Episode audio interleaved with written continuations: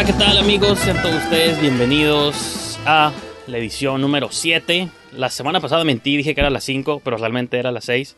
Pero ahora les aseguro que sí es la número 7 de El Boletín Sangriento. Y como cada quincena me acompañan mis co-hosts Livia Aro y Adrián Rodríguez. ¿Cómo están, chicos? Bien, ¿y tú? Muy bien, me gustan sus gorritos. Me han dicho para yo también ponerme el mío. Fue improvisado. Tengo como. Espontáneo. Tengo algo que asemeja a un gorrito, pero es como mi versión de máscara coronavirus. Perfecto. Hoy está, está cool, O ¿eh? sea, te- técnicamente eres como que el líder del grupo, así como banda de K-pop, así que somos como que los del gorro y Ah, el de la sí, gorra. Soy como con este asalto el Oxxo que está por mi casa. Está fashion, ¿eh? Es como ninja, ¿no? Suave. Moda posapocalíptica, me gusta. Sí. La usaría, pero seguramente va a impedir el sonido del, del micrófono. Pero bueno, pues este. Bienvenidos a un episodio más. Y aparte está bien caliente y como que sí tengo calor. Pero bueno, bienvenidos a un episodio más del Boletín Sangriento. ¿Cómo se sienten en esta segunda emisión del programa? Bien, bien, bien. Para Muy bien. ustedes, es la séptima en total, pero para ustedes es la segunda. Sí. Y en el episodio de hoy, como lo anunciamos al final del programa pasado, vamos en la segunda mitad del show vamos a hablar un poco de la autopsia de Juanita Pérez, The Autopsy of Jane Doe, que es la movie que vamos a desmenuzar esta semana. Y al final del show, Adrián nos va a revelar finalmente qué movie vamos a ver para la próximo, el próximo episodio, así que estén pendientes también. Es un secreto, nadie se entera aquí nada de nada, no compartimos notas ni nada por el estilo, ni Sí. utilizamos guion. Entonces, Em, sí, es completamente au- auténtica las decisiones y espontáneas. Y la primera mitad del show, pues vamos a hablar de cosas que hayamos visto recientemente. Así es como lo estamos segmentando. Hablamos primero de lo nuevo, de las cosas que hemos visto, y luego ya entramos a reseñar una movie. Yo también voy a reseñar brevemente, para seguir extendiendo el show, una bebida nueva que, bueno, no sé si qué tan nueva sea, pero yo nunca la había visto. Entonces, es Coca-Cola sabor café. Algo me dice que va a saber asquerosa, pero ok. quería aquí hacer junto a ustedes el review de Nos hubieras avisado para adquirir una igual, igual que ahí tú. todos, ¿no? Como, ¿Ver la reacción? pero bueno, vamos a abrirlo cerca del micro para que se escuche así como lo. Te están pagando por, por este como es- sponsor. Ojalá, ¿no? Este segmento es auspiciado por Coca, nueva sabor café. Yum. Pero bueno, este. Y también quiero utilizar los primeros minutos. Espero que me disculpes, Livia. Yo sé que te prometí que el show iba a ser exclusivo de terror, pero quiero utilizar como dos o tres minutos para reclamarle a Adrián porque vi que puso un tweet tirándole hate a la serie de WandaVision, que es relativa. Puede entrar en lo fantástico si lo queremos meter como cine de fantasía. Entonces, Sí. ese, o- y tiene elementos de terror porque la protagonista es una bruja, entonces ahí me lo saco de la manga de que es de terror. Ok. Pero a mí sí me está gustando mucho y como que me agüité cuando dijiste que era como... ¿Qué dijiste? Legion Light, que nunca vi Legion, pero... Pues a mí sí se me está haciendo curada, entonces me ofendí y ya dije, te voy a bloquear para siempre. Me bloqueaste por cinco minutos y luego ya. Pues, no sé, o sea, bueno, para empezar es difícil seguir conversando si no han visto Legión. Sí, Hasta- nunca... Vi, hasta- creo que vi un episodio y dije, esto no es para mí y ya nunca más la volví a ver.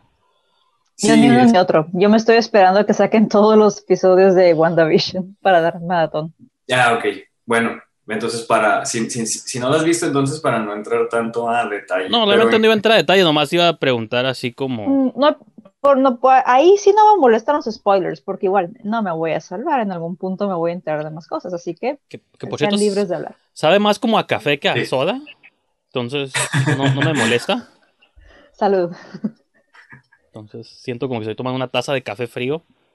Como de Starbucks o algo así. Ya me dio curiosidad, voy a comprar una. Pero sí, o sea, nada más, o sea, rápidamente siento que me gustó mucho, por ejemplo, el primer episodio, el segundo también, y siento que es, me gustaron porque estaban a- alejados como de el canon de el MCU. Simón.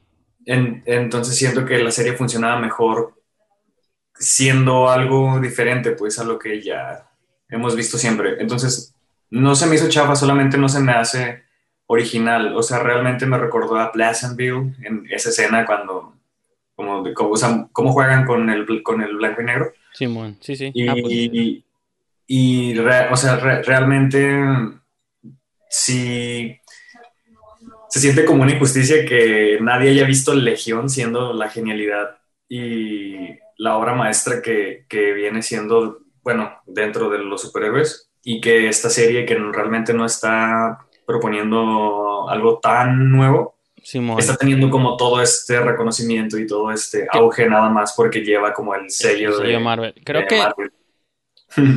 digo, a mí sí me gustan las cosas raras. Ustedes saben, Livia sabe que me gustan las movies raras. Pero Legión se me hizo como muy raro y saber que es una serie tengo que pasar mucho. Siempre se les digo, ese es como mi argumento, ¿no? De que sí. Una hora, una Pero- serie para mí Pero implica estás mucho. viendo WandaVision de todas maneras. Pero duran como media hora cada episodio y, y, y lo estoy dividiendo por semanas. Legión, cuando me enteré, ya estaban como dos temporadas adentro y digo, no, es mucho que ver, mucho catch-up que hacer. Y ahorita creo que son como tres o cuatro, ¿no? Entonces, Son tres nada son más, tres. sí. Entonces, como que dije, no. Pues no sé, se me hizo hasta como muy raro hasta para, para mí. Entonces. Y WandaVision, ajá, como que estaba a la mitad, como que quiso ser rara, suficiente. Es tu fix de Marvel. Mientras, porque no hemos visto nada de Marvel desde hace dos años. Y. Parte del personaje de Scarlet Witch. Sí, Scarlet Witch, es- dije, me estoy equivocando. Pero no, sí, Scarlet Witch, pues también es como de los más curadas que ha tenido la serie. Entonces está curada ver como su historia. Que sí, digo, lo decía de broma y no, pero sí tiene como ligeros elementos de terror, sobre todo cuando reacciona ella ante cosas medio macabras y los poderes que ella tiene sí son como muy de... Pues sí, como de bruja, ¿no? De bruja escarlata, entonces está, está curada. Pero yo sí la estoy disfrutando. Pero sí, ya como que empezó más rara y luego se fue como normalizando, entonces pues también Sí. entiendo como esos cambios. Ta- También falta ver, pues, toda la serie completa. Sí. Vamos como a la mitad, creo. Entonces, ya ahí habl- hablaremos. Ya también que Livia Yes. Pues la sí. vea. Y nomás quería abrir como con eso, pero igual te pregunto a ti, Livia, antes de continuar con más cosas que hayamos visto. ¿Tú qué viste estas semanas que pasaron? Que nos quieras recomendar. Ok. Me puse a ver ah, un- ah, Jennifer's Body. Me Ah, gustó, muy bien. puse a ver esa, amo esa película. La mejor movie de la y amo a historia. Megan Fox. Claro. Sí, neta Megan Fox me encanta, soy fan. Soy fan de ella. Este, también me puse a ver una, una película que tenía rato, que, mm, ganas de verla, que nunca tuve chance. Se llama A Dark Song. Es como de hace cuatro años. Una de las mejores Me movies. Eso sí, la otra lo decía en broma, pero eso sí es como de las mejores movies que. Sí, también para mí. Sí. Me gustó mucho porque quien la hizo, o sea, como que neta se puso a investigar. Yes. Entonces, es como que aplaudo eso. Y aplaudo que no pusieran todo con todos los rituales completos. Eso lo aplaudo mucho también. Este. ¿Y qué otra cosa? Pero fíjate que esta semana vi una que a lo mejor me guardo a que la vea Adrián porque me gustaría platicarla. Bueno, y también tú, Livia, si la quieres ver. Que se llama Saint Maud, que se acaba de salir. No sé si ya tuviste chance de verla. Ah, ¿no? sí. ¿Sí la viste? No, No, yo no la he visto, pero la tengo esperando. Sí. La atrasaron. Esa, Ya vi, que, ya vi que ya está dis- disponible, pero no me he dado el tiempo. Esa, eh, digo, igual me gustaría esperarme a que la vieran o la vieras para comentarla, pero cuando estaba viendo esa movie pensé mucho como en a Dark Song y, y ahorita y hace poquito que estaba, y hace estos días que estaba viendo la de la de la autopsia de Jane Doe que vamos a comentar más adelante, también pensé como en estos elementos, siento que a Dark Song logró como concretar todos estos elementos ritualísticos oscuros Ujú. en una manera como yo nunca lo había visto al menos o en años en memoria reciente nunca lo había visto una película que lo hiciera así, ¿no? Entonces esto Muy bien explicado. Está, está muy O curada. sea, la película se va quemando lento, pero está bien porque es necesario. O sea, no te pueden dar todo de golpe. Necesitan darte la información así como para que vayas entendiendo, a diferencia de la protagonista que me estresó bastante, me ganas de chatearla. No, no apoyo la violencia, pero, ay, hija, Pero ¿por qué? Entonces, Porque, este- Pues es que también es como algo como muy increíble de aceptar que, pues de aceptar, ¿no? Como estar en ese proceso del ritual. Yo sí, lo, yo sí compré como muchas Ah. cosas de ella, de que, pues no es como que todos los días es un ritual negro, ¿no? sí lo, sí lo entiendo, pero por ejemplo, ese ritual en particular toma meses. Y aparte, si realmente diste con un ritual así, si te encontraste con, es porque previamente ya has estudiado cosas antes. Y aparte de eso, eh, yo entiendo que estás desesperada, Ajá. pero en ese tipo de magia, ya a ese tipo de nivel, no te puede ganar la desesperación. O sea, ya para cuando llegues a ese nivel de conocimiento, eh, no te puede ganar. Pero por ejemplo, también el dude, no se veía, el dude no se veía como el más confiable del mundo. O sea, si él se me dice, encuérate, y ocupo. O sea, es como, yo como sé que tanto es verdad y que tanto es nomás un dude perverso que dejé entrar a mi casa, ¿no? O sea. Sí. Sí, sí, sí, creo que la más cosas, ¿no? Ajá, creo que la película te establece bien, porque no es el prototípico brujo que verías en otra película, ¿no? Cabello largo, descuidado. Pero sí es el típico güey que, que pone en Craigslist hago rituales por, cinco mil, o sea, ¿sabes? sí, Un oportunista. Sí, este entonces sí, sí, entiendo el escepticismo de ella y por eso no, pues no sé, compras como los dos lados y ya obviamente al final, pues, ya cuando empiezan a pasar las cosas, pues ya, pues sí era, sí era cierto todo, ¿no? Pero... Sí, entonces la, la, moraleja aquí es, si van a hacer magia, tengan paciencia, no se desesperen o todo va a salir mal. De hecho, la movie me inspiró a mí a ser brujo, porque digo, si puedo aprovecharme de esa manera de mis clientes, pues pues, sí. de hecho, sí creo que hablamos de esta película en, algún punto. y, y, sí comentaba que eh, también la vi, creo que la vi el año, el año pasado. Mm. E, este, y eh, Fernanda Solórzano, que la, la, crítica de Letras Libres, la reseñó el año pasado también y me llamó mucho la atención porque ya tenía que como unos 3, 4 años que había salido y realmente nadie, literalmente nadie habló de ella. Entonces me llamó mucho la atención que ella como que hiciera esta retro, pues una casi retro reseña porque reseña puras cosas nuevas. y dije, bueno, si, si lo está haciendo es, es porque valió la pena. Y ni siquiera vi, vi el review. Dije, voy a ver la película. Y sí, precisamente se volvió en fácil uno de mis clásicos ya de esta década, que me, encanta hacer listas y, catalogar todo, ¿no? Así como, como si lo estuviera así en sus cajitas, pero pues sí, sí metería a Dark así. Tiene un momento que te desconcierta, como pocas veces una película de terror te puede desconcertar. Es, o sea, tiene una escena poderosísima y creo que eso fue lo que se quedó conmigo hasta la fecha y sí, definitivamente dije, no, va a ser película, ¿no? Y va para mi, mi top 10 de horror, for sure. Está muy buena. Qué bueno que, que, la mencionaste, me emociona hablar de esa película. Sí, porque fíjate, incluso fíjate, Dark Sound podría ser una movie que eventualmente la podríamos como comentar en la segunda mitad del show, o sea, como para spoilearla y entrar como a detalles y como casi beat por beat, o lo mejor sería como interesante eventualmente este tocarla porque sí o sea, hay muchas cosas que pasan que sí estaría curada como desmenuzar. Y la de Saint Mod no, no está como al nivel, pero sí me hizo pensar como muchas cosas, porque es de una... No voy a elaborar mucho, pero es como una chica que está como tan... Es tan fanática de la... Es enfermera, o sea, cuida como a gente en... Es como enfermera privada, ¿no? Entonces la mandan como a casas para pues, que cuide a gente rica, ¿no? A gente que puede pagarse enfermeros o enfermeras. Pero como que por algo que le pasó, que no les voy a decir qué es, su devoción se ha hecho tan intensa que ella casi siente, conforme avanza la movie, ella casi siente que es una mensajera de Dios aquí en la tierra, pues, ¿no? Y tiene que, pues tiene que hacer la obra de él aquí, pero de algún modo se empieza a transformar o a torcer como en otra cosa, ¿no? Y de algún modo está comentando en sobre el fanatismo de la religión, pues de como lo ridículo que puede ser si crees tanto en una sola cosa. Entonces, Está, está, está curada la movie. Creo que tiene un feeling, digo, que me recordó a ese tipo Dark Song. Sobre todo como va progresando poco a poco y te tiene como en la duda de ¿es cierto, no es cierto, es real, es falso, qué está pasando? Y ese tipo de movies, están, cuando están bien hechas, creo que puede estar curada ese, ese tipo de... Sí, definitivamente. Ese, tipo de feelings. ¿Qué, ¿Qué, más tienes por ahí en tu lista, Livia? Ah, también vi este Regresión con Emma Watson. Regresión. No sé cuál es, fíjate. Ay, es el mismo director de los otros. ¿El Alejandro Menabar? Sí, Alejandro Menabar, sí. Es el mismo de él. Y la de la de la, um, The Ninth Gate con Johnny Depp hace uh, Eso es de Polanski. de Polanski, si no debes ver sus movies ya, eso está prohibido. ¿Por qué? No, no es cierto, pues dicen, ¿no? Oye, esa regresión, ¿qué, pues, ¿qué, nos puedes decir de esa? Porque yo nunca había escuchado, fíjate, no había escuchado. Ah, ya tiene rato que salió, sí, pero... 2015 me sale aquí, de Weinstein Company, otro, tampoco podemos hablar de movies producidas por los Uh. Weinstein. No, Sí, es cierto. no.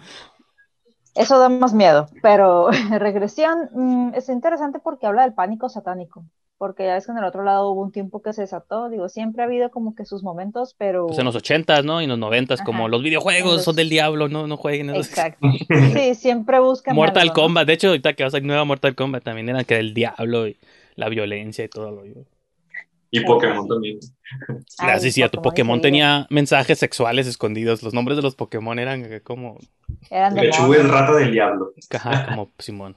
Y Pokémon era más poderoso que Dios, es el significado. Ay, no. La Pokémon gente, es ¿dónde saca? pelota del diablo, güey. Sí. Ay, no. La gente y sus ideas. Pero sí, regresión es este, tiene lugar en cuando fue la época este del pánico satánico, o por, por esos lares temporales. Y resulta que es ah, una muchacha que de acuerdo a su terapia de regresión, de las cuales ya están prohibidas, eh, porque pues, sin querer, tú por ser el médico que quiere ayudar al paciente, haces la terapia de regresión para que según esto regrese los pasos en su memoria, recuerde, pero sin querer a veces le podías implantar recuerdos. Entonces eso alimentó como que la idea de ella de que sí fue raptada y violada por un culto satánico, etcétera, etcétera, etcétera. Y pues de ahí se inventó toda la película que vamos a ver. Este, digo, también hay otras cositas, ¿no? Pero, pero sí es interesante porque es, es un detective de policía que se involucra mucho en ese caso porque pues la ve a Emma Watson ahí toda una niña pues indefensa y siendo víctima, obviamente la va a querer defender. Este, pero Y- sí, está, está muy suave. ¿Y esa movie salió cuando...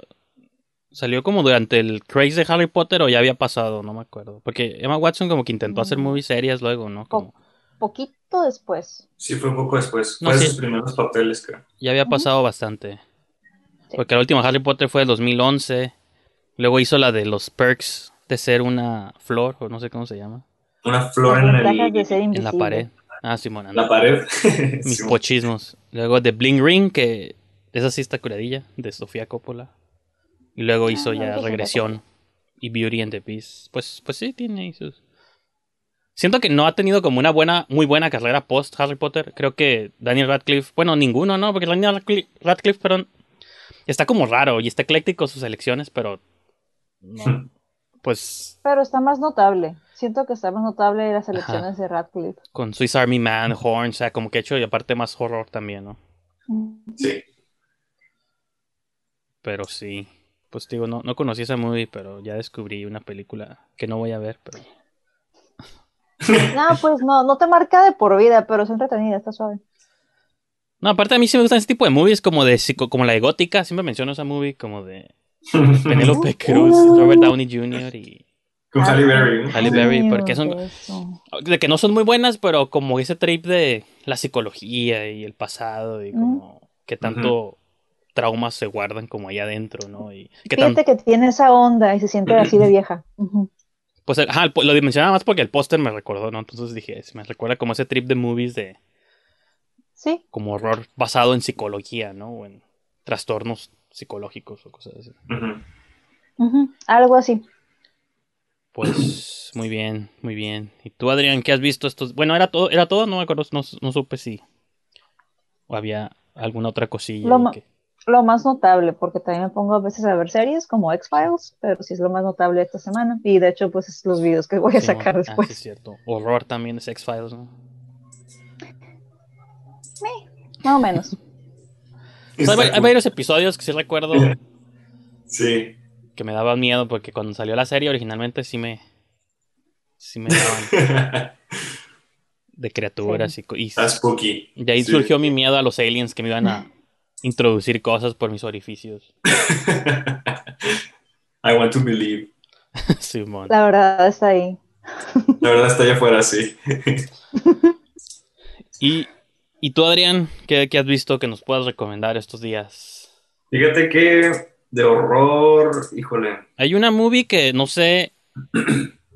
Bueno, es que yo ahí es donde me he dado cuenta haciendo programas durante todo el año pasado contigo, de que tú y yo somos muy distintos en que yo soy como muy libre en mi interpretación del horror y creo que tú a veces eres un poco como más estricto en interpretación del horror. Porque, por ejemplo, vi que está en tu Twitter, donde me enter- ahí es donde me entero tú lo que ves, Vi que estabas viendo la movie de The Promising Young Woman o Ah, Mujer sí, Joven Prometedora. Un poquito de eso, sí. ¿Sí la viste completa o no la terminaste? Sí, De que es una movie que yo metería en terror, pero igual que metí Parasite Ah. en mi top de terror, pues no, porque para mí Parasite es una movie de terror, Bakurao es una película de terror. Cuando, si las analizamos estrictamente, son más en lo dramático, thriller. Pero Sí. creo que tienen suficientes elementos del género para justificar en mi cabeza, ah, es una movie de horror. Creo que la de Promising Young Woman tiene suficientes elementos en mi cabeza para meterla como en el cine de terror, pensando como que es una movie que explora los terrores de ser mujer en el 2020, pues, ¿no? Y como las cosas y, y una historia de venganza aparte y el final, sin spoilearlo, pues súper... Fíjate que hace mucho que son muy raras las movies que me dejan como agüitado como por varios días.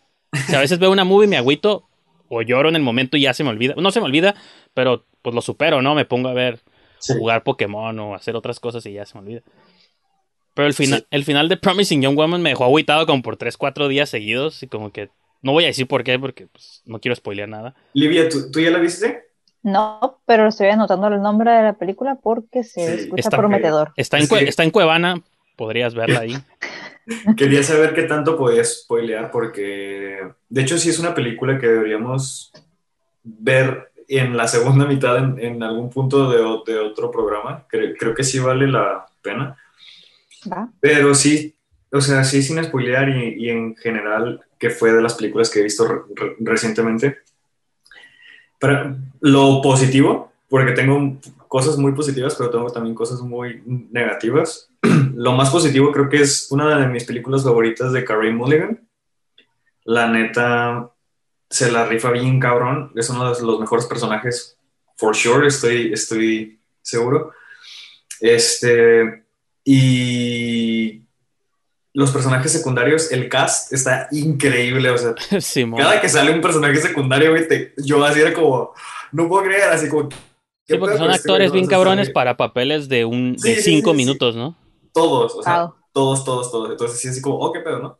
No, sin spoilers para. No, y de hecho la movie está producida por Margot Robbie, ¿no? Creo que de algún modo ya está ahí como en la Ah, ok, un poco. como que el caché de producida por El ella, pues puede jalar sí. como a gente de la industria por, para, para pequeños roles, entonces sí. Sí, sí, definitivamente.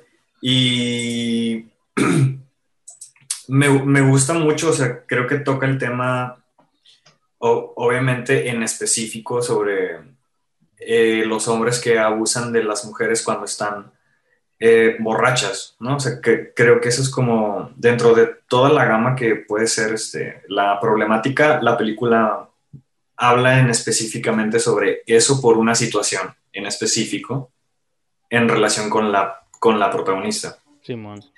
So- solamente que se me hizo un poco, o sea, por ejemplo, si ya estamos entrados en materia, que toda la película te plantea súper bien la problemática, las, las, las perspectivas, creo que lo hace con mucho respeto también. Eh, siento que se queda corta en la crítica, o sea, siento que pudo haber, pudo haber mm, sido más como recia en la crítica que está haciendo hacia la pues masculinidad tóxica, hacia la misma la problemática como de que este pues todos los hombres son como que capaces, ¿no? de abusar de una mujer cuando está en una situación vul- vulnerable. Entonces, siento que es un tema importante de, de tocar, sobre todo en, en el arte, en el cine, pero siento que la película como que se echa para atrás al final un poco en pro a la historia de la película, en pro a, a, pues al entretenimiento. Entonces yo realmente como que me estaba inspirando bastante y a la mera hora como que hace, toma, no sé, como que se va por otro lado, que es, es una situación muy, muy, muy, muy personal, más que, algo, más que algo crítico. Pero sí, siento que si pues ya estamos en estos tiempos de post-Me Too, deberíamos de tener películas que sean más críticas, más, más tenaces, que señalen aún todavía más este, la problemática. Entonces siento que esta película como que al final se queda un poquito corta en eso, pero pues es algo completamente personal. Sí. Pero en general sí te digo, o sea, es me gustó muchísimo. Eh, los personajes, la paleta de colores, la cinematografía, el guion, todo. Este, sí, se me hizo muy, muy, muy bueno. Yo, yo no sé si lo, si lo dijo la directora o lo escuché como en una entrevista donde la estaban entrevistando a ella. Pero de que también la movie quería. Tiene como un pie en el humor como negro, ¿no? Entonces, o sea, como esta idea de. Digo, sobre todo al final la movie pasa algo como muy fuerte que es manejado hasta como con slapstick, con humor. Y hay como un choque de emociones de que, ok, debo reírme de este momento. No, pues no es. O sea, pues, ¿por qué me voy a reír, no? Es como una tragedia, pero. Creo que la movie hay muchos momentos con humor. O por ejemplo, cuando el personaje de Carrie Mulligan secuestra a la hija de la directora, ¿no? Y la dice, la tengo en un cuarto de hotel con un chingo de vatos y todo. O sea, como que hay muchos momentos de humor. Y creo que mi conclusión, o a la conclusión más bien que yo llegué, no es tanto de que la movie le saque a los temas, sino más bien te dice, pongo el debate y ustedes, como que, digo, yo me imaginé como una pareja viendo la movie, ¿no? Digo, no puedo, este, yo decirlo porque no tengo pareja, pero, hoy la vi solo, pero como pensando en una pareja que fuera al cine a ver la movie, que iban a salir y pelearse, ¿no? Porque las dos los dos integrantes de la pareja iban a tener diferentes, o una familia, o amigos, o que sea, todos podrían salir como con diferentes opiniones de la movie, de si lo que hizo Carrie Mulligan era correcto, era extremista, es como pagar ojo con ojo o no, o sea, como que creo que hay muchas vertientes por las que te puedes ir. O sea, por ejemplo, yo todo lo que hizo lo justifico, ¿no? Porque yo creo que en este momento que tú llamas post-Me Too, deben caer inocentes por los por culpa de los culpables, ¿no? Como que ese es mi y espero que no me toque a mí nunca, pero o sea, como que siento que es como la vuelta, porque así como muchas mujeres inocentes han caído antes, es tiempo de que hombres que nunca han hecho nada les toque como caer porque pues así se va, como Thanos, ¿no? Así se va a balancear y tienen que irse los que nunca hicieron nada para para pagar como los años o las décadas de de lo contrario, de muchas mujeres inocentes que siguen sufriendo sin haber hecho nunca nada. Entonces, para mí es como el balance cósmico. Dices, como dices tú, tú tienes tu opinión, yo tengo la mía. Sí. Y pues, y creo que la movie, digo, al final lo importante es que creo que abre un debate. Y Livia, digo, no la vi, estudiaría que la viera como también para escuchar su opinión, pero. Ya la voy a ver. Creo que la movie es es como, ajá, como abre debates, ¿no? Y para mí eso es la curada. Y, volviendo a, lo del género, sobre horror y como que, pues ya ahora, ya hay como que esta, este blur entre, entre géneros, creo que es solamente porque toma estos trópicos del revenge, revenge film, que más que horror se me hace como B-movie. Es el, como pues el revenge film eran B-movies, originalmente I Speed on Your Grave, que es como... Sí, o como Old ah. Boy, ¿no? Yo pensé como en Old ah, Boy, ¿no? Como esta movie de venganza que... Ándale. Y tiene trips ahí, o sea, incestuosos y como que te llevan por un viaje emocional por todos lados. Para mí el hecho de que sientas horror por el personaje o porque el personaje principal le pueda pasar algo o porque estás en un escenario de terror, para mí es como la de Parasite, ¿no? Que estrictamente no es de terror, pero hay muchos escenarios que yo sentí como de película de casa embrujada, ¿no? Entonces, digo, ok, es espiritualmente de terror, entonces para mí es película de terror. Sí, para, siento que también mucho del horror radica en la conciencia de cada quien, de pues cada quien que, que, lo está viendo, porque la película toca mucho el tema de que, pues cuando estás joven, cometes pendejadas, ¿no? Pero muchas veces esas, esas pendejadas traen consecuencias muy graves a personas a las que les tocó solamente estar en esa situación vulnerable, pero son pendejadas que cometes y que eh, para alguien que es la víctima, por, por, ponerlo así, o sea, generas un trauma, aunque tú estés agarrando cura. entonces creo que también toca mucho como ese, ese tema, ¿no? Como que si si te acuerdas de repente que hiciste algo cuando estabas morro de que te pasaste o algo, entonces te va a hacer clic la historia, te va a hacer clic los personajes y te va a hacer clic la película. Entonces siento que también como que esa sensación de incomodidad que quiere como que provocar, también es, es parte como esa inquietud, esa incomodidad que toda la película está como que eh, generando. Y sí, también como que en el tono definitivamente sí, o sea, sí entraría como en thriller, suspense, horror. Yes. Nice. Y bueno, creo que sí, ahí nos extendimos. Lidia, sí, recomendada 100%. Okay. Y, Híjole, se me, se me olvidó la, la otra película. Ah, sí, este, vi una que recomendaste, Miki, la de Shadow in the Cloud con Chloe Moretz. Ah, Simón. Eh, está súper entretenida, sí, este... Pensé que no te... pens- Presiento que no te gustó, pero a lo mejor sí te gustó. Y... Mm, me entretuvo, Sí, más que me gustó. Este, se me hizo que luego algunos plot twists se me hicieron un poco ridículos, pero este, de entrada el diseño de las criaturas, el- la situación que están en una lo- locación, este, todo en general, este, o sea, el, el diseño de producción está increíble. Me, me recordó mucho a The Vast of Night, que se re- recae mucho en esto de que todo es como por unos audífonos, Ah, como sí, que como que juega mucho con, con el sonido, porque estamos viendo a Chloe Moretz casi que está en una, en una torreta de un, de un avión de la Segunda Guerra Mundial y, y habla con todos los personajes a través del radio. Pues habla o escucha que le insultan como por o escucha.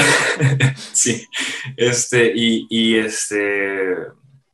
Se me hizo como que me, me recordó como precisamente a Bast of Night en el sentido que cuando es una película en donde es una locación o como que los recursos son un poco más limitados y de todas maneras logran como crear algo muy padre. Y bueno, no sé, se me hizo así como como que como que me la empecé a tomar muy en serio y ya después me di cuenta como que es esta película ochentera Sí, del héroe que hace una hazaña súper súper cabroncísima.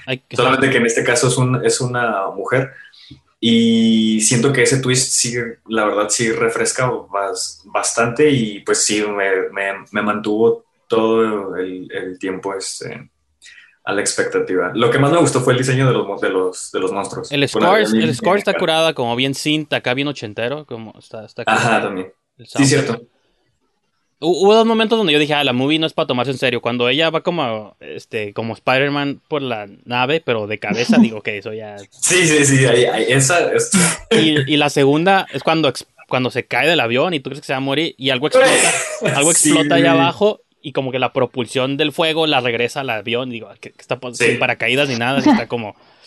Está muy Arnold, pero, o sea, Arnold, hay una movie, no me acuerdo cuál es, donde él se avienta de un avión, ¿no? Y va planeando nomás sin paracaídas ni nada. Digo, o sea, eso es.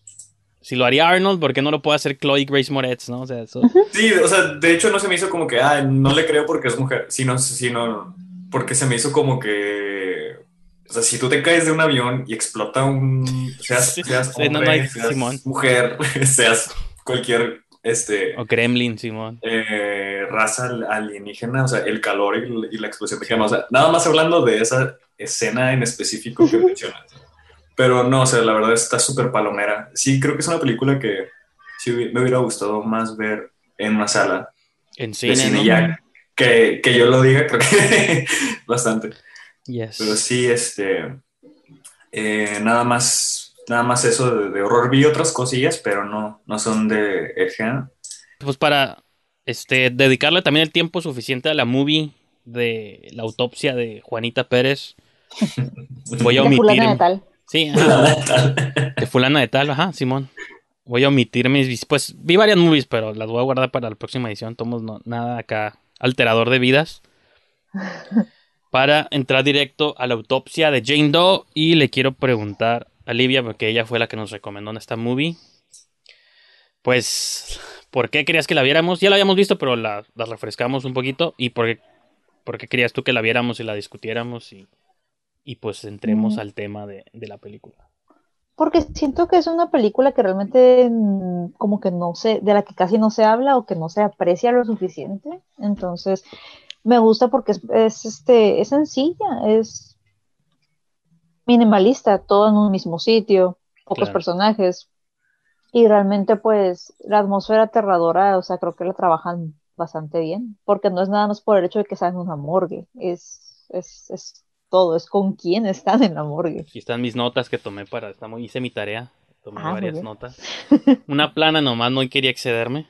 Y los sí. detalles, los detalles a mí me gustó mucho porque usualmente en una película donde sabes que va a haber cadáveres o van a destripar a alguien, pues se van nomás por aventar tripas y sangre, ¿no? Pero en este caso no, aquí sí, sí cuidan mucho los detalles de una autopsia real. Eh, o sea, realmente el paso a paso de cómo es. la mayoría de tu público no va a saber cómo es un paso a paso una autopsia y está bien. Pero aquí como que se preocuparon tanto por la audiencia de que dijeran, no, esto tiene que quedar muy bien hecho. Y también se preocuparon por en sí los hechizos o detalles a usar.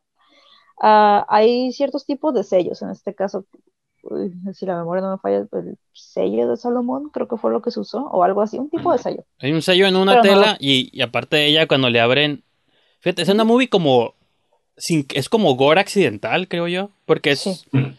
Como que yo cuando la recordaba, hacía pues como dos años que no la veía, ¿no? Y dije, como que me acordaba del cuerpo y todo, pero no me acordaba que literal estás viendo cuando le sacan los órganos, el, o sea, lo, el corazón, los pulmones, todo el rollo. Uh -huh. Dije, esta movie es super gore, como que no se la puedo recomendar a alguien que no le guste como el gore explícito. O sea, sí. no, pero como no es el gore que usualmente identificamos con las películas de gore, que son como destripamientos, o slashers, o Dead Alive de Peter Jackson, como que es gore casi incidental o accidental, y eso o sea, ahorita viéndola ya como con la intención de analizarla, me gustó más de lo que recordaba. Nunca la odié y siempre se me había hecho como una buena movie.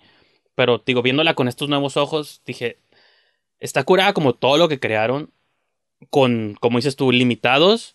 Y aparte, o sea, va a sonar como, este, muy superficial, pero o sea, el simplemente hecho de tener como una actriz durante una hora y media ahí puesta, porque estaba viendo unas entrevistas con la actriz, bueno, es como modelo más que actriz, ¿no? Porque pues, realmente nunca habla ni nada.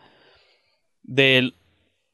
O sea, tú está todo el tiempo en la movie, es como tu tercer personaje, nunca habla, nomás y ni reacciona, nomás la tienes ahí como incluso vulnerable, ¿no? Porque la actriz tuvo que estar como encuerada por una hora y media. Uh -huh. Pero ninguna otra movie hace, ha hecho eso, pues, y creo que este, sirve que el director sea europeo, André Obredal, que era su primer movie que hacía en Estados Unidos, luego de su churro Scary Stories to Tell in the Dark. Este, creo que el hecho de que tenga una sensibilidad europea detrás, como hay menos reparos, ya podemos tener una actriz ahí desnuda todo el tiempo y va a estar ahí. Y, y no, no, es, no es como un títere o un. O sea, no es tampoco como un dummy, ¿no? Que les llaman. Y la, dice Livia, se toma tanto tiempo con tanta precisión que tiene que mostrarte como todo. Y, y le tienes miedo como nomás a unos ojos azules, ¿no? Así como nublados. Y. O sea, te da pánico a través de algo inmóvil. Ahorita ya no me dio el mismo miedo que tuve cuando la vi, pero cuando me acuerdo la primera vez que la vi, sí era como. Se va sí. a mover, ¿qué va a hacer? ¿Va a caminar? ¿Qué va a pasar? Siempre, siempre, hay una tensión, ¿no? Con Ajá. saber qué va, o sea, esperas todo el tiempo que se mueva, ¿no? Como que estás esperando que se mueva. Simón, y pasa todo menos que se mueva, y eso es lo que sí. o sea, la movie me hizo que me diera miedo a algo que nunca pasó. Hasta el final, incluso la última toma es cuando pues mueve el dedito finalmente. Otra cosa que no recordaba es que yo pensé que era más como a la interpretación de qué era lo que le había pasado al cuerpo, pero me di cuenta que vilmente te explican que era una... Bueno, mejor Livia nos puedes explicar un poquito. ¿Era una bruja ella o fue maldecida por brujas de Salem y ella está no, ahora pagando? Bruja. ¿Qué ibas a decir? Perdón. Era una bruja. Ella era una bruja, no una víctima de una bruja. No, ella era una bruja. Pero ¿por qué quedó como inmóvil? Pero porque al, al final se mueve finalmente y nunca se había movido o, o no sé. ¿Cómo interpretaste tú ese final? A lo que yo te he entendido es que ella fue una bruja y como que en lugar de agarrarse maldiciendo a todo mundo como clichémente se hace, Ajá. ella fue como de, arre, pues me van a matar, está bien, pero me, a quien se me acerque me lo llevo conmigo. Entonces siento yo que esa fue más la, así fue como yo lo interpreté. Como que su venganza fue de no van a volver a tocarme jamás. Ok. ¿Y tú, Adrián, qué, qué nos platicas?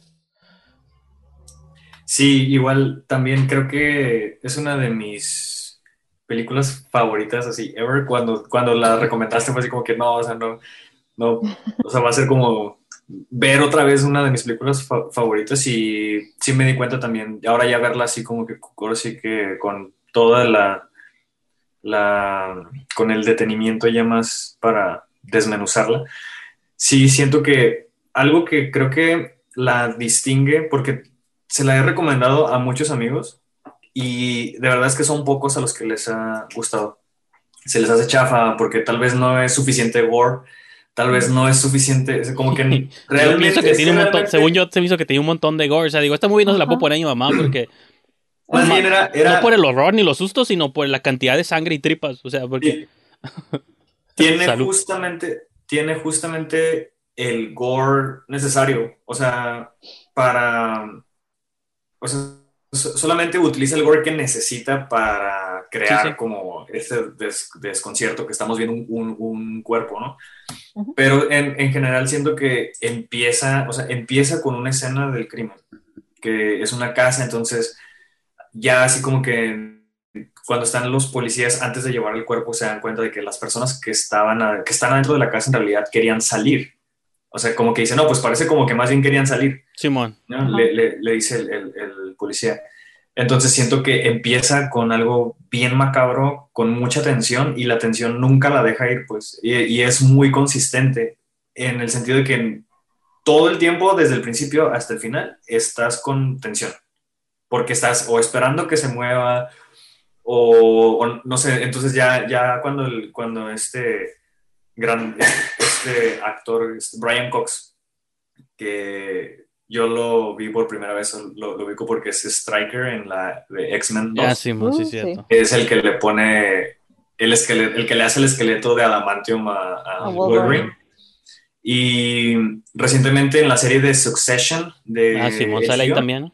Sale ahí, la neta se, se la rifa, de hecho no sé si están nominado a algo. La verdad es que es un gran, gran actor. Y también este otro, el, pues el que la hace de, Emil, que... Emil Hirsch, que salió en Bueno, ha hecho un montón de cosas, pero yo lo me acuerdo más recientemente en la de Hollywood de Tarantino. Sale ahí. Ah, sí. Es el...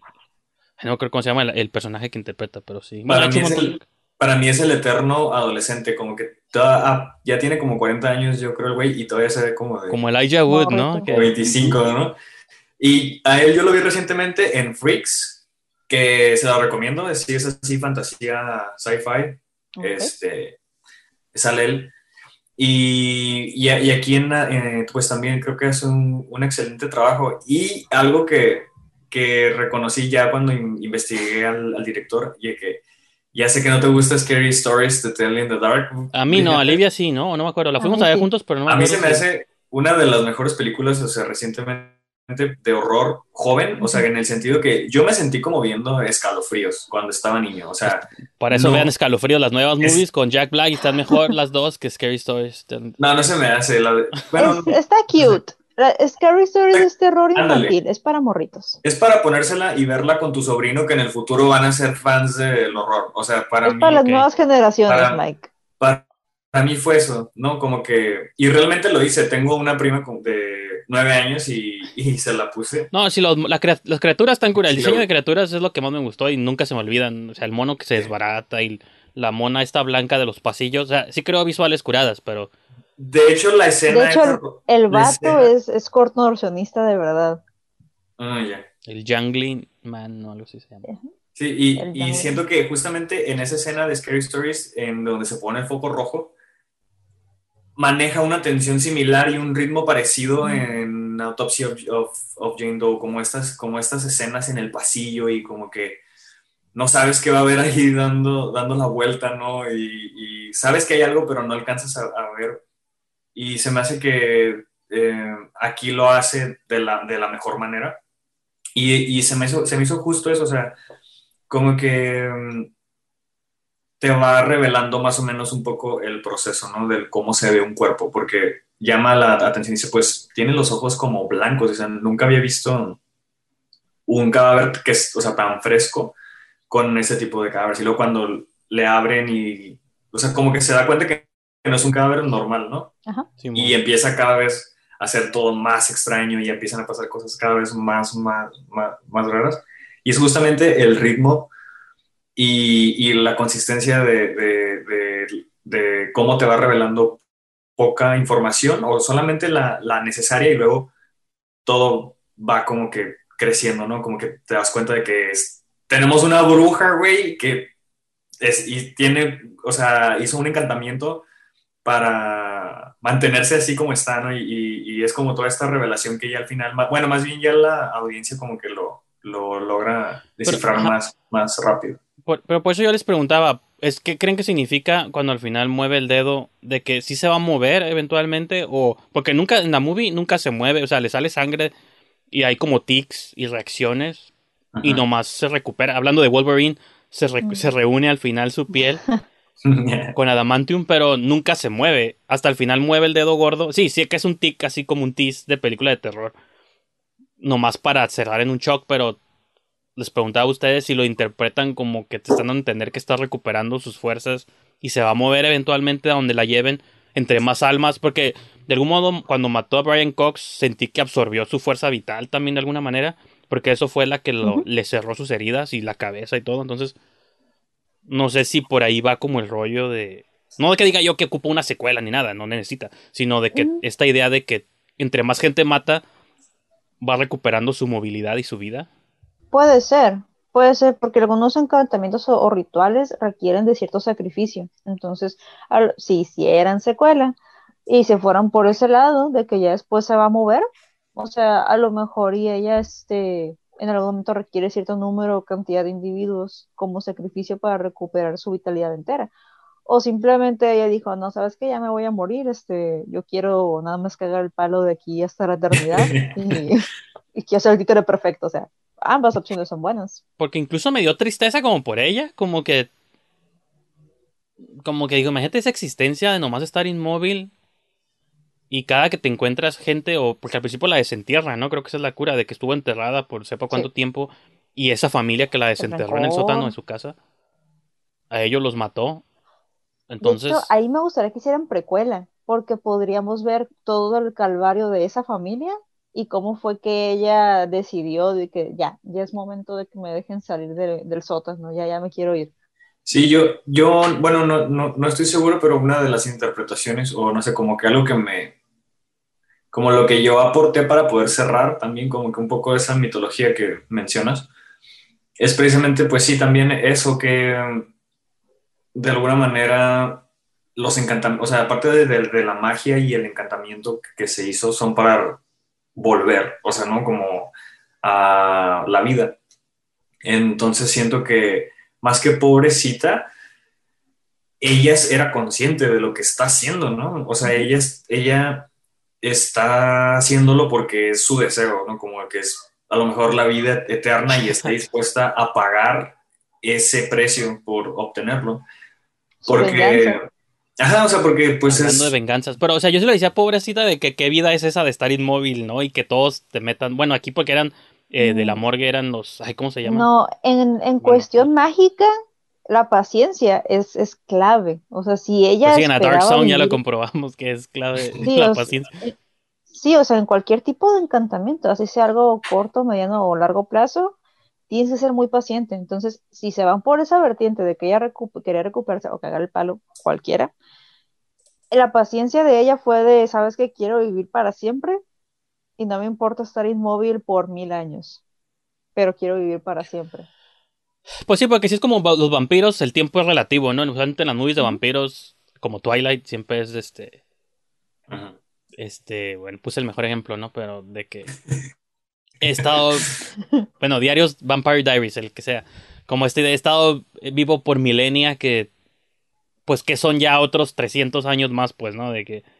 en, en, el span. porque en la movie dicen 1600 no sé qué. O. Entonces pues sí, pone 400 años a, ahorita. Pues comparado con si va a ser eterna, pues sí, estaría curada más bien. A mí me gustaría ver una secuela, pero en el futuro, como Jason X, donde en el espacio. está Jane Doe en un, en un ataúd en Marte o algo así, y allá empieza a matar como a astronautas, ¿no? Y eso podría estar. Eso podría estar interesante.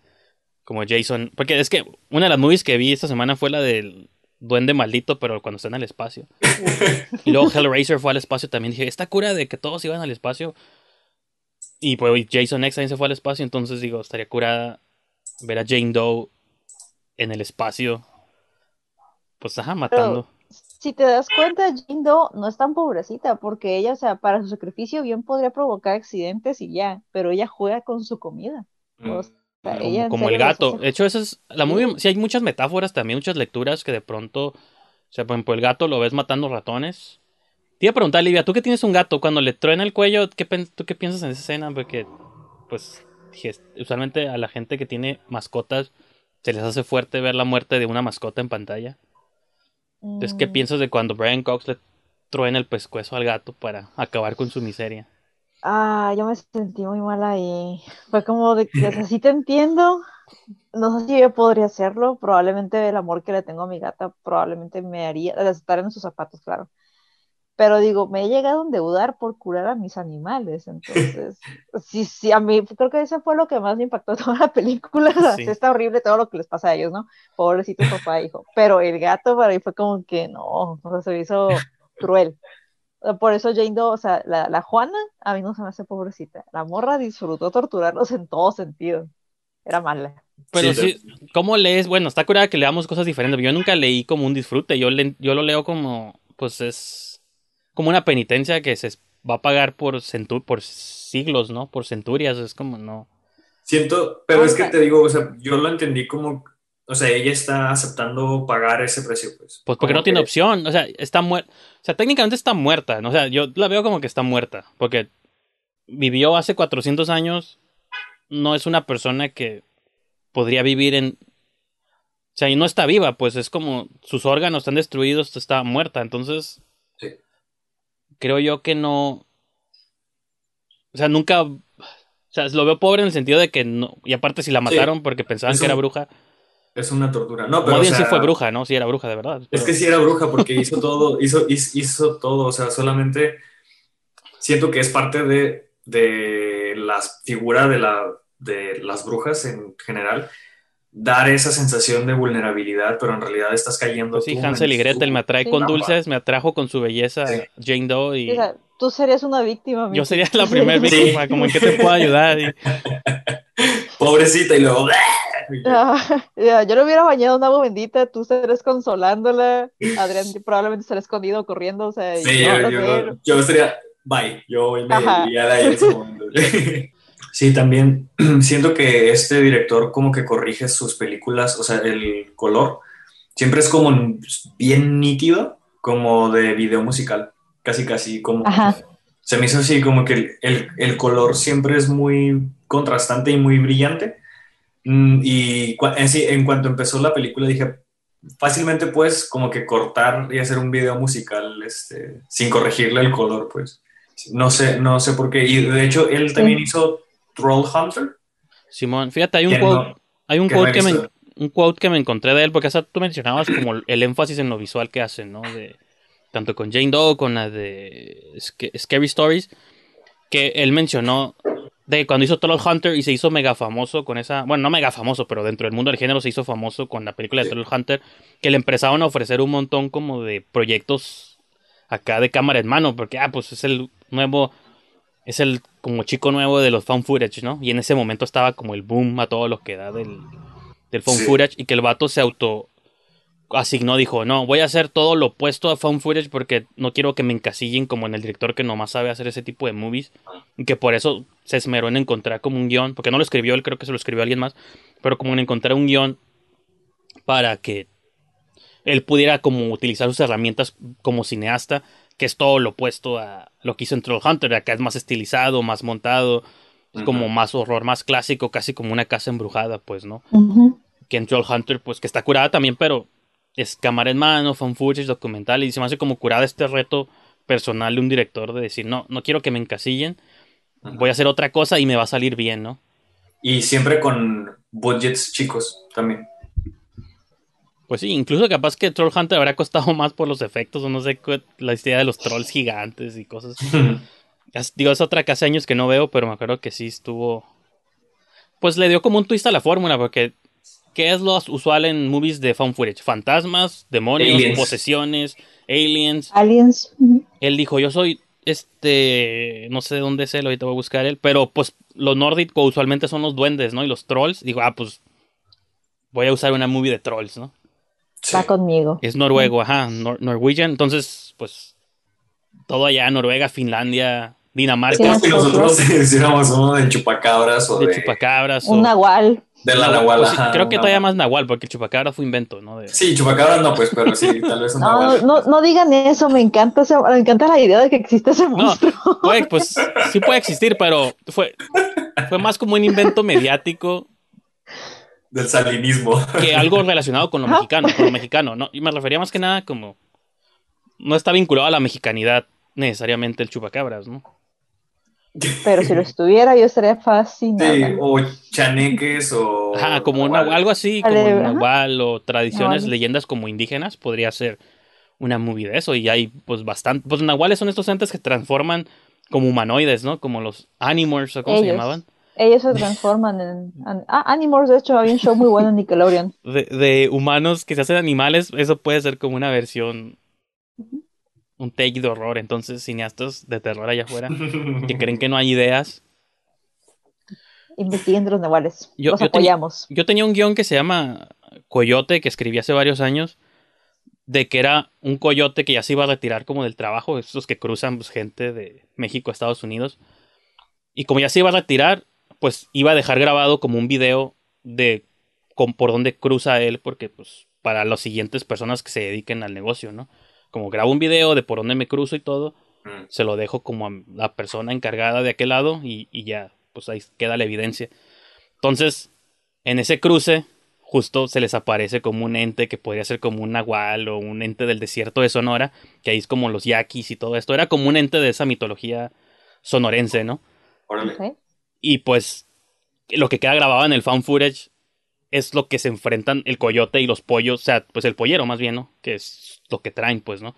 Entonces, como toda esta gente, los que está cruzando y aparte de él, se enfrentan como con esta criatura este, del desierto y obviamente pues se los se los come a todos. ¿no? Pero sí. Está cool.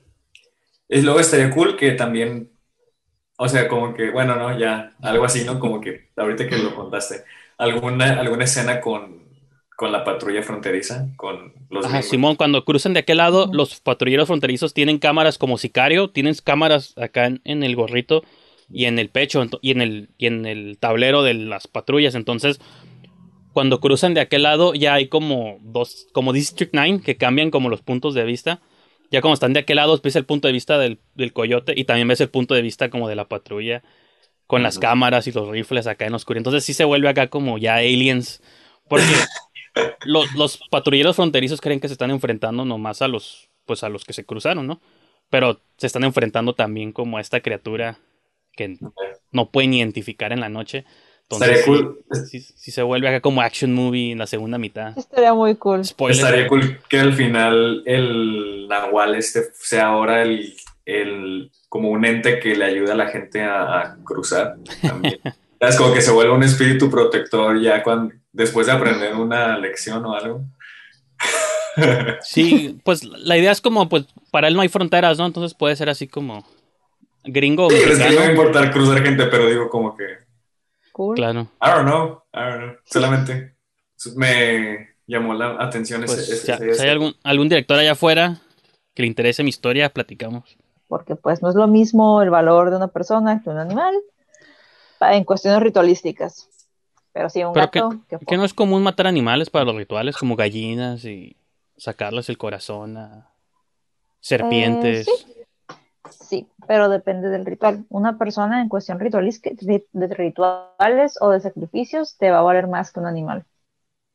Me, me da la impresión de que eres experta en rituales porque desde que empezamos con A Dark Song y ahorita, luego te escuché hace poquito en el podcast La cumbia del terror.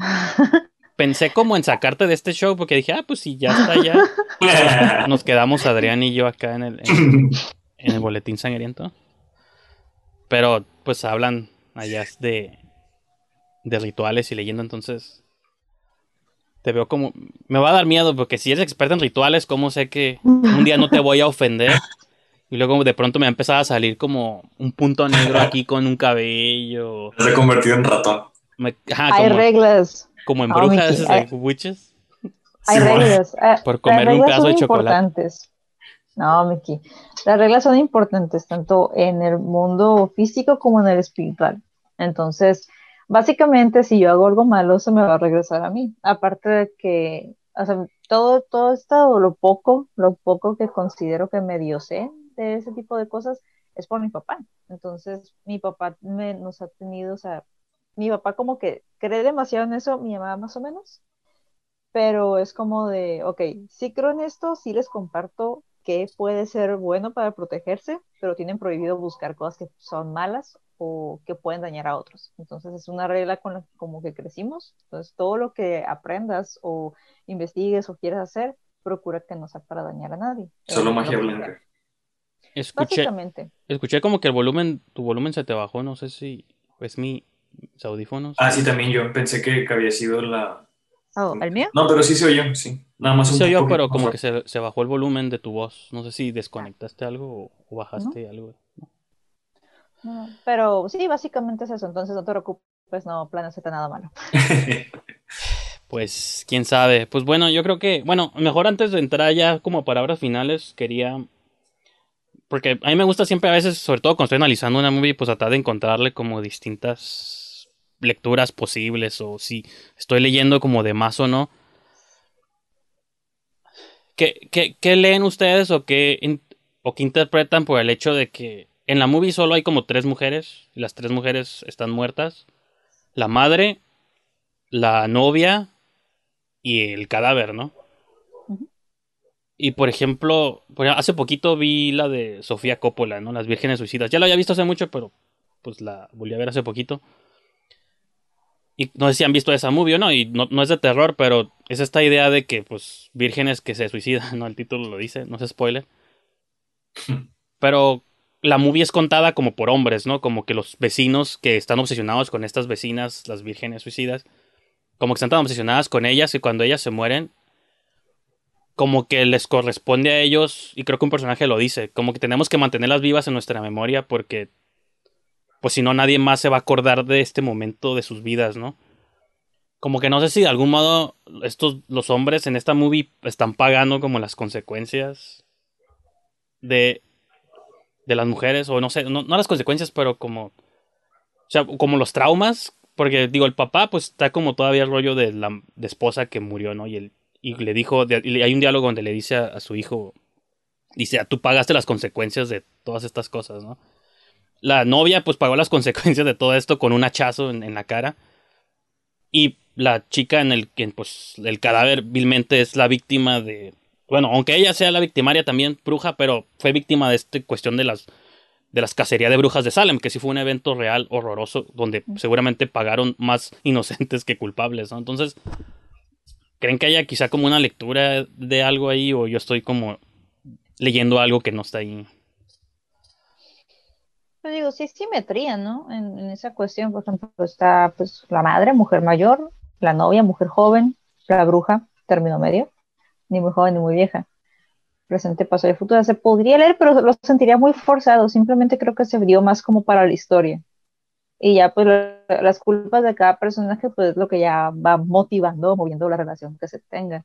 Mm, no sé, no, no, me puse como a hacer una lectura más profunda. Ahí como si fuese una manifestación, porque por ejemplo el, el, dude, no me acuerdo el nombre, los, pues me acuerdo los actores, pero no sus personajes, de Milhurst pues va a tener una cita con su novia y la deja plantada como por quedarse a trabajar con el cuerpo, como que tuvo una posibilidad de escapar, pero como que algo le dijo, quédate, porque tienes que sufrir, ¿no? No sé, pero fíjate, eventualmente hubiera muerto, porque imagínate que el papá se hubiera quedado solo con ella y hubiera estado muerto después. El hijo hubiera hecho, uy, no, me siento tan culpable, si me hubiera quedado, lo hubiera ayudado, si me hubiera pasado, y él hubiera hecho la autopsia, y se hubiera muerto también. O sea, no había escapatoria, pues, realmente.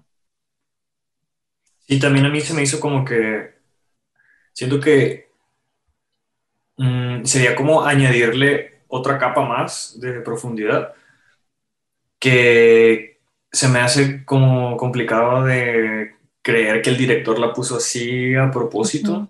Sí, muchas cosas son subconscientes. Por ejemplo, lo que se dice siempre del cine de Argento, ¿no? De que es cine misógino, porque en todas sus movies las víctimas siempre son mujeres, ¿no? Como... Hay cosas que están como en la cultura ya, que no sabes si son a veces decisiones conscientes o de cómo los directores ven a las mujeres. Por ejemplo, en todas las movies de cadáveres, siempre el cadáver o la víctima es una mujer, ¿no? Cuando hice investigación no me encontré como una movie de una morgue donde el cadáver sea de un hombre, ¿no? Casi todas son mujeres, entonces digo, sí, ¿por qué la mujer muerta es, porque la mujer muerta es un tropo más común que el del hombre muerto? Pues usualmente él es el que sufre o el que paga las consecuencias. Y en posesiones también, generalmente en las películas son mujeres, cuando en realidad agarra parejo. Entonces hay algo ahí. Es, es eh, y, y sí es cultural, pero pues es un, es porque la película la dirigió un hombre y tiene male gaze, o sea, que una es, eh, la película gira alrededor de una mujer que está desnuda, pues. Entonces, sí hay como un male gaze ahí ya Pero de es inconsciente. O sea, sí es Mm. inconsciente, porque realmente, o sea, Sí, es inconsciente. Sí, ocupaban un cadáver, se les hizo, o sea, más fácil y factible, pues a una morra, perfecto, porque va acorde, pues a los juicios de Salem. Porque Y, y que es una bruja. Ajá, es más fácil que juzgaran en aquellos entonces a una mujer por brujería que a un hombre.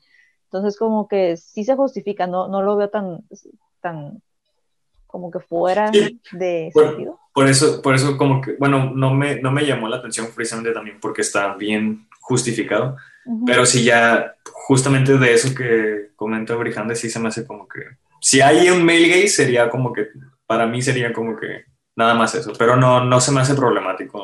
No se siente. En general creo No, que sí. está muy bien escrita y todo está muy bien justificado y, y todo, todo, todo está muy sólido. Sí, en cambio, si fuera como en la posesión de, de Hannah, en la de cadáver, Hannah Montana. Este, sí, sí. ándale, o sea, si ahí fuera, ahí me hubiera gustado también, ¿no? Como que pudo haber sido la oportunidad para agarrar un cadáver de un hombre. O sea, y así nos Sí, queremos porque poner la, la de la morgue era mujer, no ¿no? La chica esta de la serie de... Ya no me acuerdo qué serie es, pero salió en una serie. Sí, o sea, pero no afecta porque pues es un cadáver, cualquiera se puede morir, entonces... Pero sí, si alguna vez eh, alguien, un director, alguien allá afuera quiere escribir de un cadáver masculino o posición masculina, éntrenle, es novedad. Y creo que es porque en gran parte de conforme están pasando, como mientras no sabes qué es lo que está pasando, tú eres el que le estás como... Como, es- bueno, es menos así es cuando yo no sé qué es lo que está pasando, estoy tratando como de dar las respuestas a las situaciones antes de que la movie me diga, ah, esto era, ¿no? Entonces, estoy pensando como en todas las posibilidades y como que quizá esa fue una de las que, que, que se me ocurrió, pero pues sí, este... Pues sí, no sé si hay algo final que quieran comentar sobre la, la movie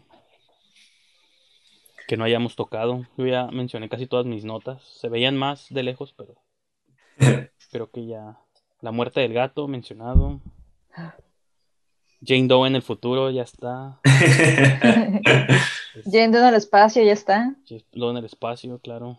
Jane Doe Go to Space. Simón. Sí, yo igual también creo que sí, todo lo que... Bueno, yo no traté de mantenerlo todo, según yo sí este, mencioné todo lo de la corrección de color y pues lo del... Este, que siempre mantiene atención. Creo que eso es lo que lo hace muy entretenida y, y no nada más. O sea, creo que desde la primera vez que la ves te quedas con una sensación de que, wow, o sea, vi una, vi una gran película.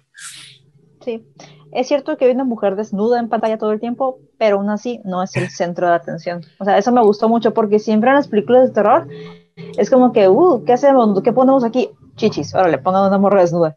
Y aquí no, o sea, hay una muchacha desnuda todo el tiempo, pero aún así no es lo que llama más la atención. Eso Pues que incluso creo, ajá, creo que intencionalmente le da la vuelta como al cine, a ese, a ese cliché del cine de terror, ¿no? Como dices tú, no sabes qué poner para extender la duración, pues pon un cuerpo desnudo aquí. Ok, lo vas a ver todo el tiempo, pero te va a incomodar más que, que gustar, salvo que seas necrófilo, tal vez. Te puede, puede ser tu movie favorita.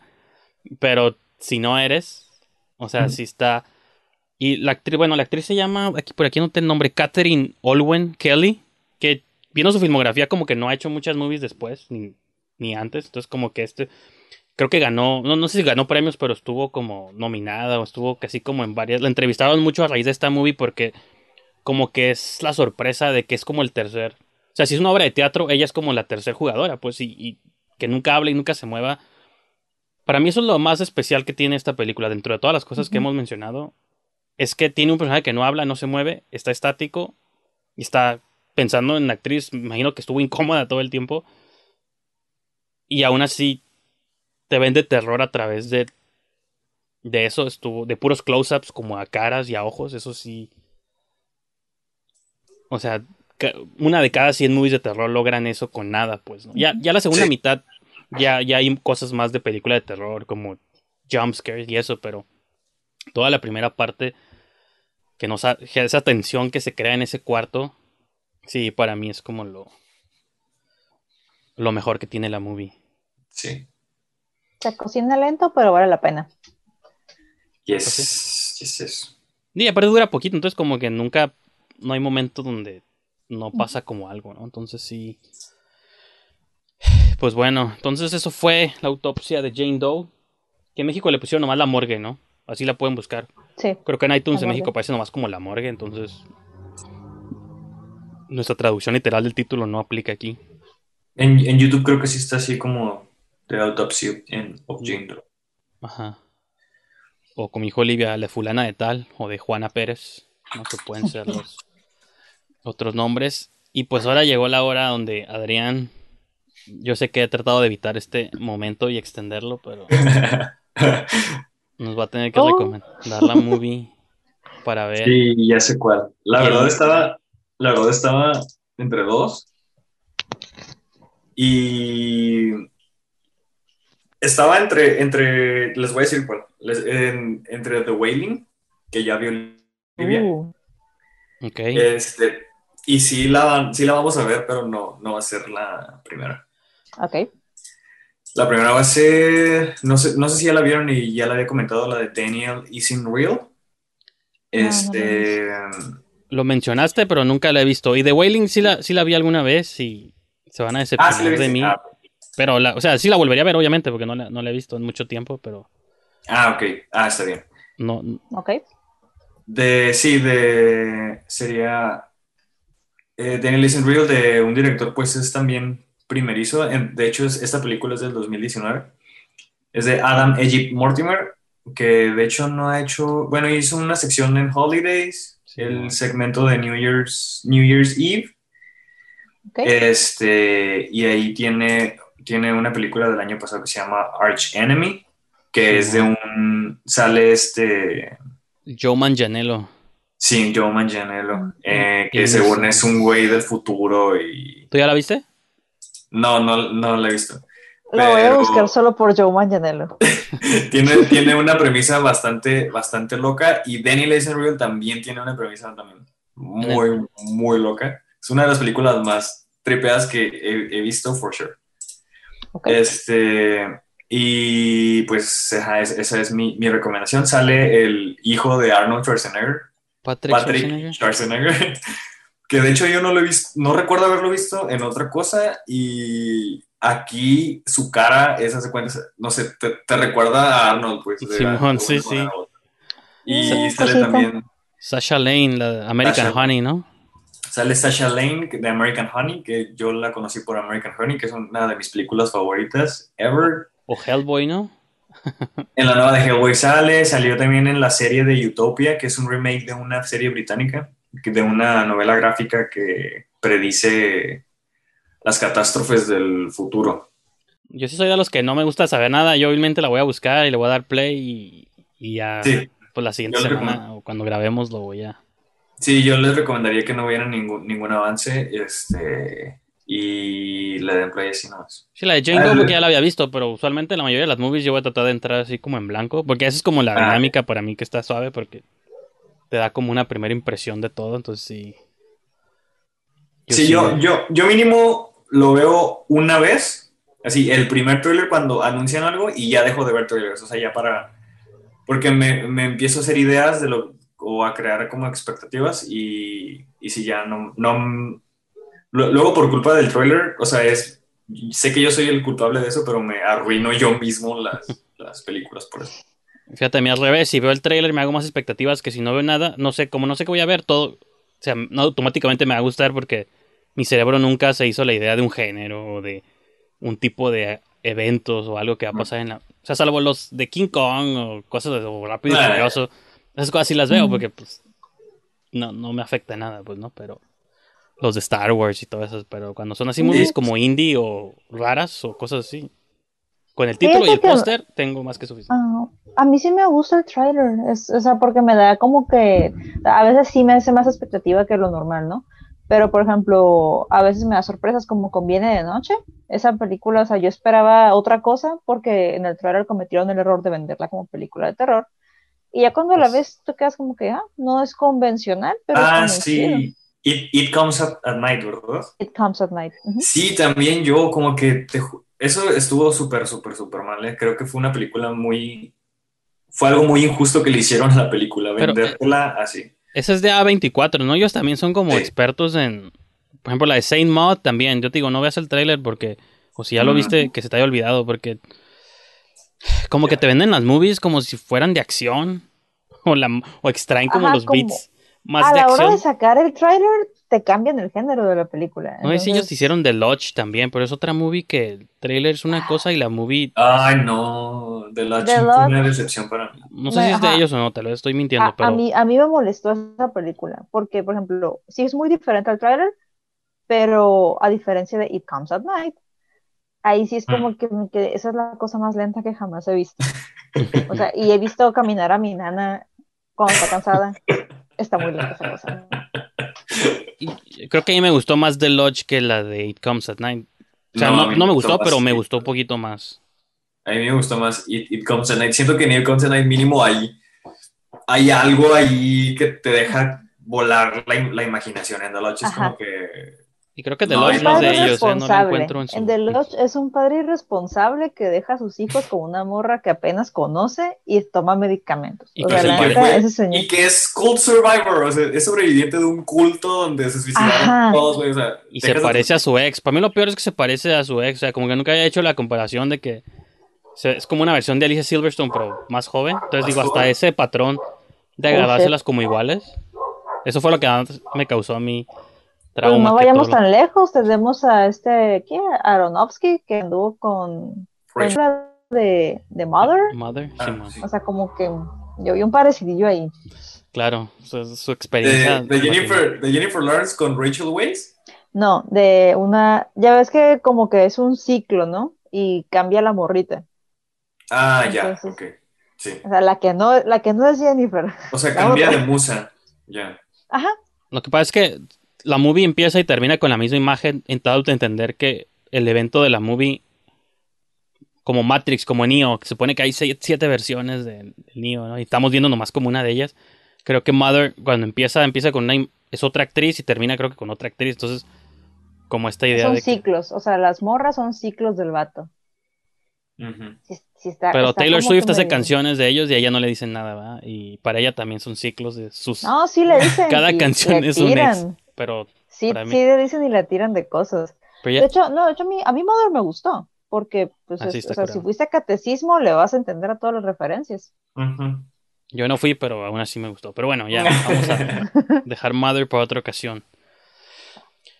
Pero pues bueno, entonces con eso concluimos la sesión de hoy, chicos. Espero que la hayan pasado bien. Esta va a ser más extensa que la anterior. No, no pude mantener mi, mi promesa de limitar los shows a 60 minutos, pero pues ni modo, prometo que más adelante haremos lo posible. Pero Sí, también es señal de que nos, nos gusta hablar de movies, entonces. y siento que sobreanalizar. Siento, que se prestó porque hablamos de, de Autopsy of Jane Doe, que creo que a los tres nos gustó mucho. Hablamos de A Dark Song, que también nos, Nos gustó mucho. Y este, sobre sci-fi mexicano ahí, que también nos extendimos. Este, pero pues eso, eso pasa cuando se arma bien el guateque. Y pues durante todo el show estuvieron viendo aquí debajo los, las socials de cada persona, las sociales. Pues si quieren seguir a Adrián o a Livia o a mí, digo, no nos, no nos sigan, pero si nos quieren seguir, pues pueden seguirnos en Instagram y ver nuestras fotos y todo el rollo. Hay, hay, un, hay un Instagram, lo único que va a existir oficial de este podcast, porque odio Facebook y odio Twitter más o menos. Lo único que va a existir oficial del podcast va a ser un, Instagram, entonces hay un, el boletín sangriento Igual ese lo voy a poner ya también aquí. No apareció la vez pasada, pero ya lo voy a tratar de poner aquí en esta sesión. Para compartir fotos y denme ideas de qué poner, porque no sé qué, qué compartir, pero sí. Ese va a ser nuestra única red social oficial de momento. Y pues nomás, pues sí, gracias por habernos acompañado esta tarde, día o noche, lo que haya sido. Y nos vemos pronto.